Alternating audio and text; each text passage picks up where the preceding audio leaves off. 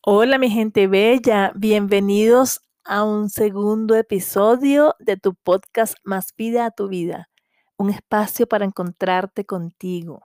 Este segundo episodio le titulé Hay que pensar cosas grandes para ser grandes. En el episodio anterior yo les había dejado una interrogante. ¿Estás dispuesto a ejercer ese poder de la imaginación que mora dentro de ti? Ah, bueno, ¿Tú sabías que todos los grandes hombres de todas las épocas usaban ese poder de una manera u otra? Pues así mismo es, ellos grabaron en su mente, en su corazón lo que querían y todo lo que ellos habían grabado se hizo verdad a su tiempo, ni un minuto antes ni un minuto después, pero se logró. Ejemplos hay muchísimos. En el Antiguo Testamento tenemos a Moisés, el primero imaginó que estaba conduciendo a su pueblo a la tierra prometida. Tenemos a Alejandro el Grande y Napoleón. Ellos imaginaron grandes conquistas. Shakespeare imaginó la creación de sus inmortales escritos.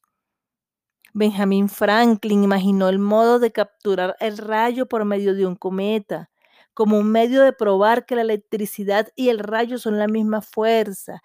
Edison, imagínense, Él imaginó la luz eléctrica, el cinematógrafo, el fonógrafo, el tren eléctrico y muchísimos otros inventos. Es que no hay nada que se haya hecho en este mundo que no haya sido imaginado primero por la mente del hombre.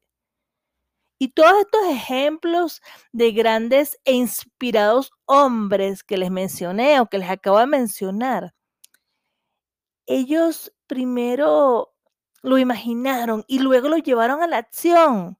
¿Y saben mediante qué? ¿Saben cómo ellos llegaron a la acción? Pues mediante la fe.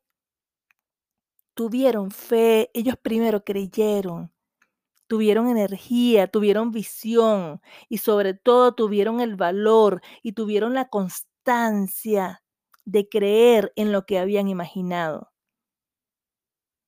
Pero hay algo importantísimo aquí a tomar en cuenta. ¿Sabes qué?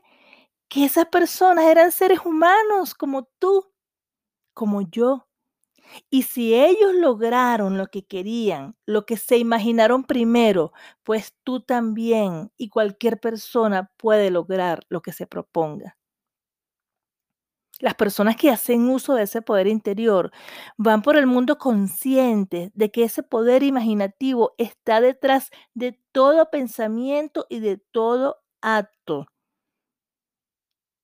Y me despido, mi gente bonita, y les recuerdo, hay que pensar cosas grandes para ser grandes.